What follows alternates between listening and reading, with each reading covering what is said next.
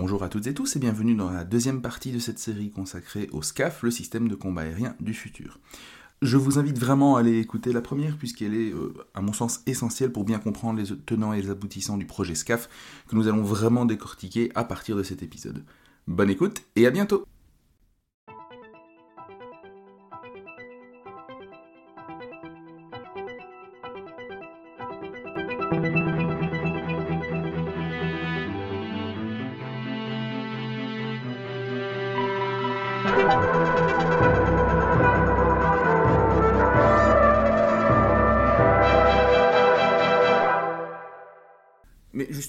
de, donc de mentionner euh, Dassault, mais c'est justement Dassault qui est associé au fameux projet SCAF.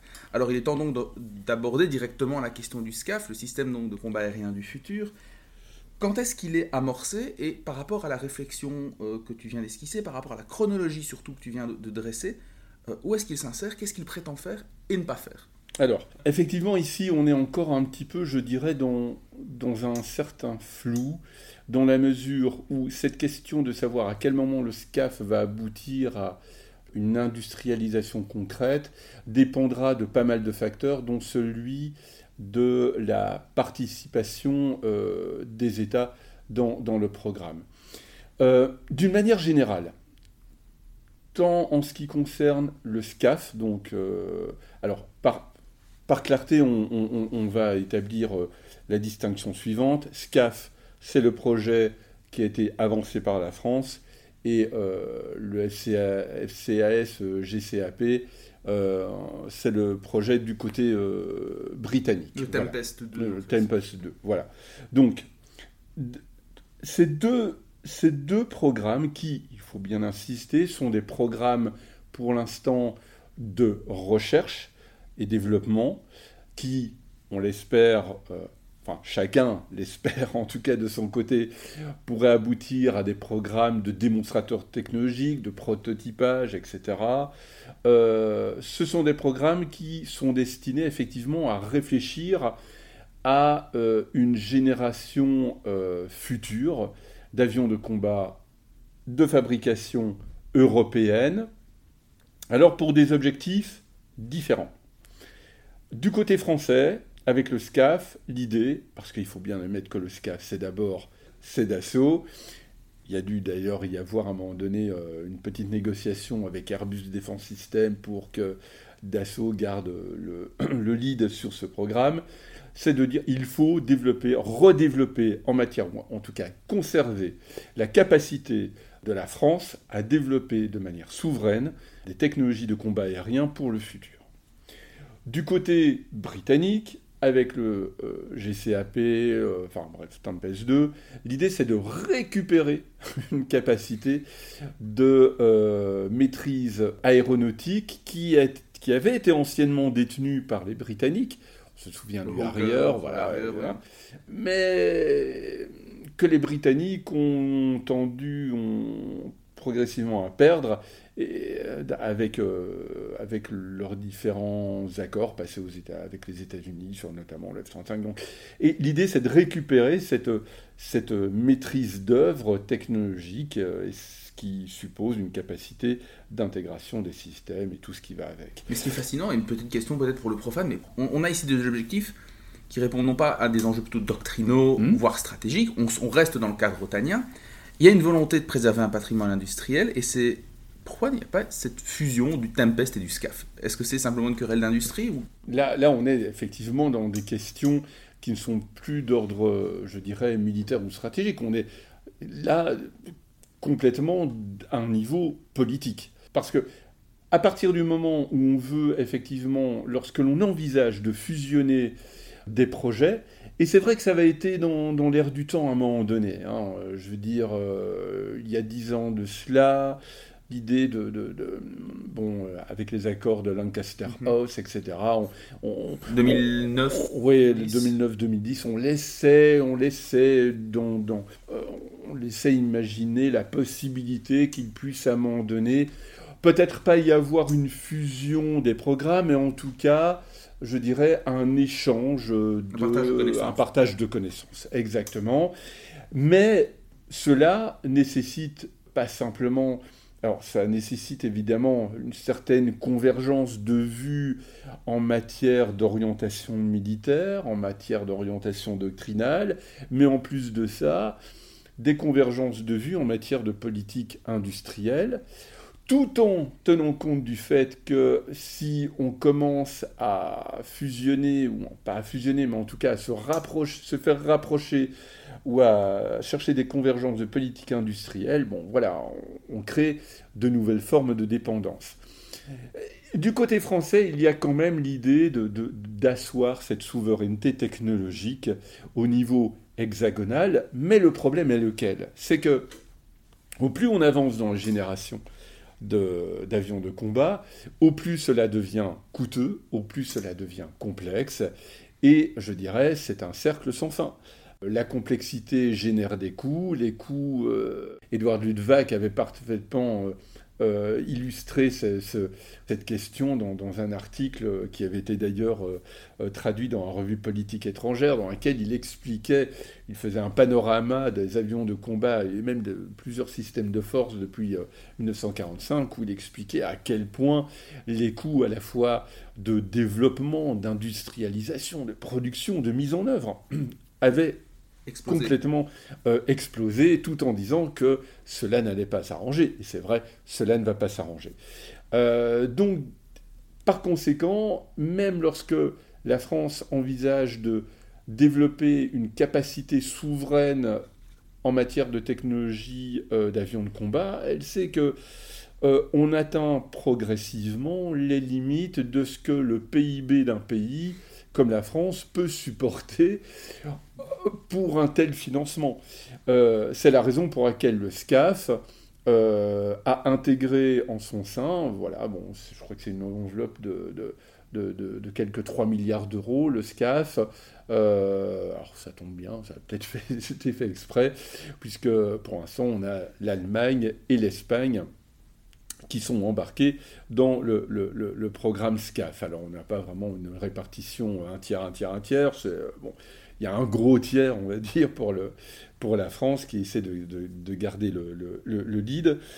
Mais voilà, l'idée du côté euh, français, c'est essentiellement cela. Le SCAF doit donner lieu. Alors, le, SCAF, c'est au-delà du neurone. Hein. Donc, le, le, Dassault a déjà, euh, a déjà effectivement dans, son. Euh, euh, je dirais dans, dans, son arsenal l'idée de faire opérer ensemble un neurone avec un rafale de génération F5. Ce que tu appelles neurone ici, c'est-à-dire? C'est un drone, hmm. drone, senseur de combat, on l'appelle comme on veut. Il est aujourd'hui envisagé, euh, c'est une aile volante, hein, pour le public, hein, si le public veut se faire une idée, c'est une aile volante euh, dronisée euh, qui est censée être un loyal wingman pour le Rafale de génération S5 qui aura la capacité électronique d'opérer en, coordination avec euh, les drones, le drone qui pourrait être utilisé pour, euh, euh, voilà, pour approcher des, des, espaces aériens qui sont plus critiques, qui sont plus dangereux, et ceci afin de protéger, je dirais peut-être, l'avion, de, le, le, Rafale F5 piloté par, par un humain. Mais bon, voilà, là on est dans... Mais ça, c'est la première projection qu'a le Rafale F5 avec le neurone. Ça, c'est le, je dirais, ce qui va euh, peut-être euh, ce que l'on projette pour l'année ou la décennie 2030. Le SCAF, c'est au-delà. Le SCAF, c'est 2040, 2050. On est dans une réflexion un peu plus euh, long-termiste en la matière. et pareil pour le, pareil pour le GCAP. D'ailleurs, le GCAP, bon, voilà, le la, Suède s'est retirée, la Suède qui était dans le GCAP, euh, britannique, euh, elle-même l'envisageait vraiment à titre exploratoire pour essayer de voir ce qu'il y avait moyen de, de réaliser comme effectivement partage de connaissances. oui, parce qu'ils ont aussi une industrie à, à pérenniser, Saab. Hein. Oui, voilà. Et, c'est pas gagné parce que la Suède espérait euh, euh, créer une sorte de, de, coopération avec la Finlande autour d'un successeur du Gripen, mais la Finlande a marqué sa préférence pour le F-35. Donc, euh, du coup, la Suède se retrouve dans une situation un peu. Donc, elle s'est donnée a priori paraît-il que elle ne se prononcera pas avant 2040 pour un successeur du Gripen. Mais euh, c'est intéressant parce que on parlait justement peut-être de culture militaire, de culture stratégique. La culture stratégique des pays nordiques, d'un pays nordique comme la Suède autour du Gripen, est tout à fait particulière.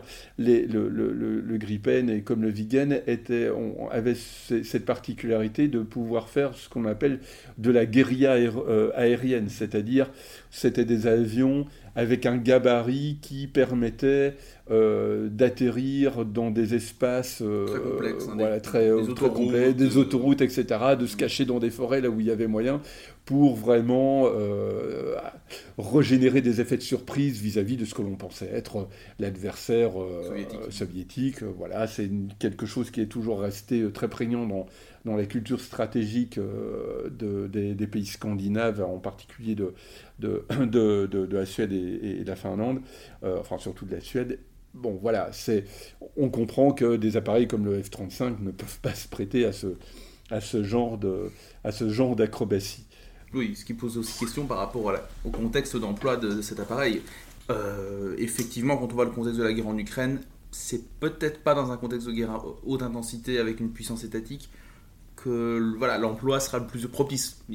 Peut-être que quelque part retourner à des appareils plus simples est aussi, ou en tout cas en garder sous le sous le coude n'est pas une solution totalement idiote non plus. oui. Euh, c'est mais c'est toujours le risque que l'on quand on pense euh, quand on, envisage des successeurs euh, aux, aux, générations d'avions de, de, combat actuelles, c'est que il faut à la fois se projeter dans deux scénarios. Il faut se projeter sur un scénario technologique, c'est-à-dire se demander quelles seront les ruptures technologiques dans 15, dans 20 ans. Euh, et géopolitique ici, en fait. Et voilà. Et le deuxième scénario, c'est quels seront les scénarios géopolitiques, euh, géostratégiques dans 15-20 euh, ans.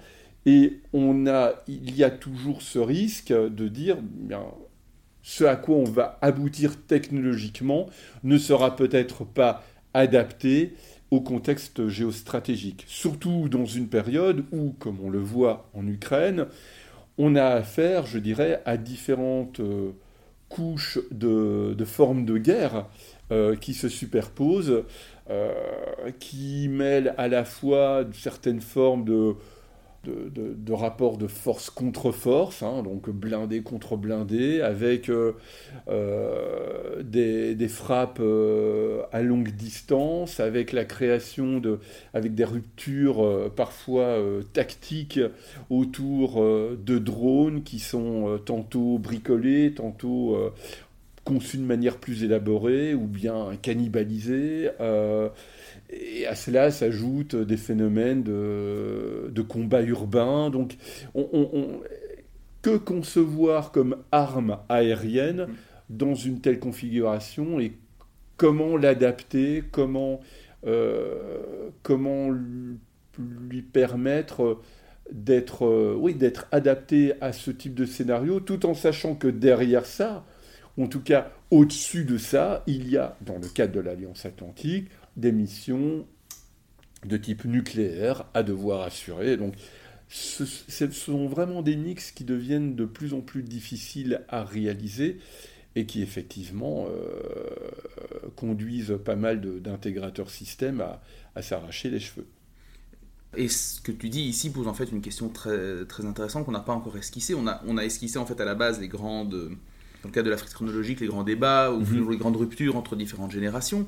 Mais concrètement, en quoi la sixième génération, dans laquelle visiblement on cherche quand même à s'ancrer le SCAF, cherche à accomplir?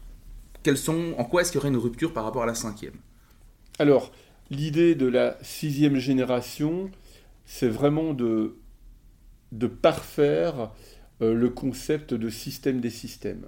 Le fameux neurone dont tu parlais. Voilà, le, vraiment de créer, je dirais, des bulles opérationnelles aériennes. Enfin, là, je, suis en train de, créer un néologisme sur la base d'un autre, mais bon, euh, voilà, une, famille de systèmes qui opérerait des systèmes à la fois pilotés, non pilotés, qui opéreraient en coordination, en coopération, avec une place très importante accordée à l'intelligence artificielle, à la fois embarquée euh, dans les éléments pilotés et surtout dans les éléments non pilotés, pour permettre justement de, une intelligence artificielle peut-être plus forte que celle déjà à l'œuvre dans le F-35. Plus forte que celle qu'il y a dans le qu'il y a dans le dans, dans le F-35. Alors aujourd'hui pour le F-105 on parle surtout d'algorithmes avancés, mhm. mais l'idée vraiment pour cette sixième génération ce serait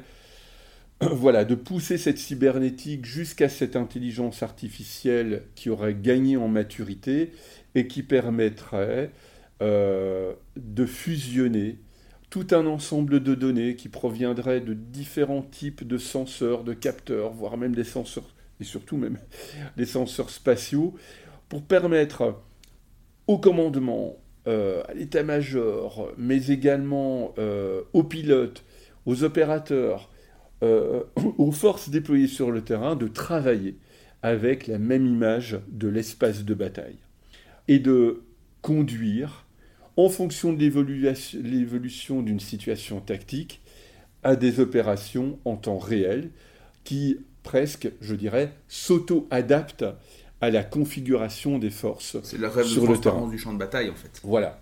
tout est visible tout le temps par Tout est visible tout le temps, mais on sait effectivement que la guerre a ces phénomènes de friction qui sont parfois indépassables.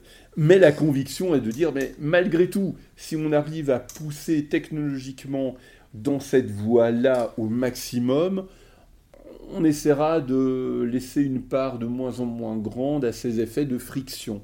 C'est toujours cette conviction qui, euh, qui existe euh, malgré tout euh, lorsque l'on réfléchit à, cette sixième génération.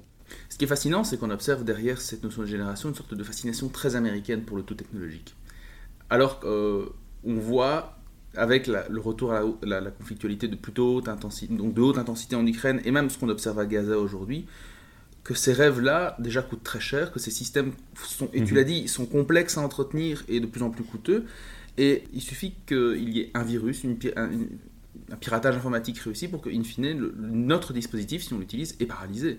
Donc dans ce cas-là, c'est parier sur le tout technologique en évitant effectivement une redondance qui pourrait être salutaire et de continuer à investir les générations précédentes voire plus largement une gamme d'autres matériels. Est-ce que c'est une crainte un peu éthérée ou c'est réel comme Non, non, cette crainte est, tout à fait réelle euh, et elle doit être considérée comme telle, c'est-à-dire qu'il faut effectivement euh, l'envisager très sérieusement parce qu'elle fait partie de cette logique paradoxale de, de, la stratégie. Encore une fois, c'est pas pour vouloir reciter Ludwig, mais euh, cette idée, il faut toujours se garder à l'esprit que face à une mesure prise, il y a toujours une contre-mesure. On a beau, euh, je dirais, développer technologiquement un système d'armes, il y aura toujours une parade, soit symétrique, soit asymétrique, qui sera euh, développée. On, va reprendre la situation à Gaza, par exemple. La situation à Gaza, elle, est très révélatrice. Comment, euh, évidemment, en dehors de, des atrocités euh, qui ont été commises le 7 octobre, comment euh, militairement le, le, Hamas a essayé, à, de, surprendre Israël, en sachant qu'Israël était équipé du dôme de fer, de la fronde de David, qui était censé être quand même offrir une certaine imperméabilité euh, aux, requêtes du Hamas. C'est bien tout simplement en saturant, en saturant le système parce que le Hamas avait euh, réussi à déduire euh, des précédentes interceptions faites par le dôme de fer que ce dôme de fer avait quand même une capacité de saturation, avait un seuil de, un seuil de saturation et que au bout d'un certain nombre, d'une certaine quantité de requêtes envoyées simultanément, le dôme de fer n'était pas capable de... Donc, il y a toujours une limitation, une technologie, et vous aurez toujours on aura toujours affaire à un adversaire qui va repérer cette faille et qui va l'exploiter tant qu'il le peut. Euh, avec les systèmes euh, aériens de sixième génération vers lesquels on s'apprête à aller, eh bien oui, on a une intégration cybernétique qui est prévue. Euh, cette intégration cybernétique, elle est basée sur quoi? Elle est basée sur des lignes de code qui peuvent être certes protégées, mais qui, de par leur nature même, c'est-à-dire le fait d'être des lignes de code, peuvent toujours contenir peut-être, sans qu'on le sache, une porte dérobée qui va être peut-être exploitée. Euh, il y a aussi, et là je parle vraiment pas, évidemment pas en tant qu'ingénieur aéronautique, mais euh, en prenant un peu de hauteur par rapport à la manière dont s'organise un système, un métasystème technologique comme ce que peut être le F-35, comme ce que sera demain, de ce que seront demain les, avions de sixième génération, c'est que euh, ces, ces, avions vont former effectivement des systèmes de force dans lesquels il y a des éléments qui vont s'emboîter. Il faut imaginer que à chaque emboîtement d'un système avec un autre système, on aura toujours une faille possible. Euh, lorsque l'on récupère après une mission les données euh, d'un appareil de combat, eh bien voilà, il faut se brancher sur cet appareil de combat, récupérer les données.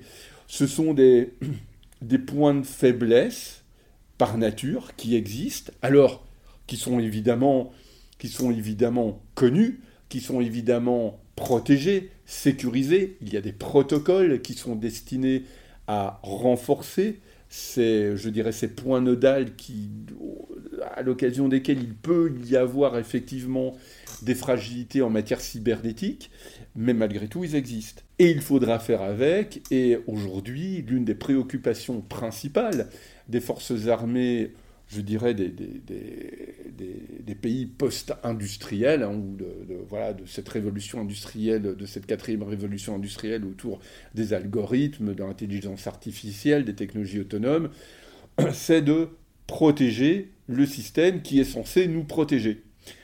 Et donc, on est euh, vraiment dans une course sans fin euh, à cet égard. On sait très bien que les dispositifs qui sont censés assurer notre protection, la sécurité de nos entités politiques, de nos territoires, la sécurité de nos forces qui sont projetées sur des théâtres distants, doivent être eux-mêmes protégés.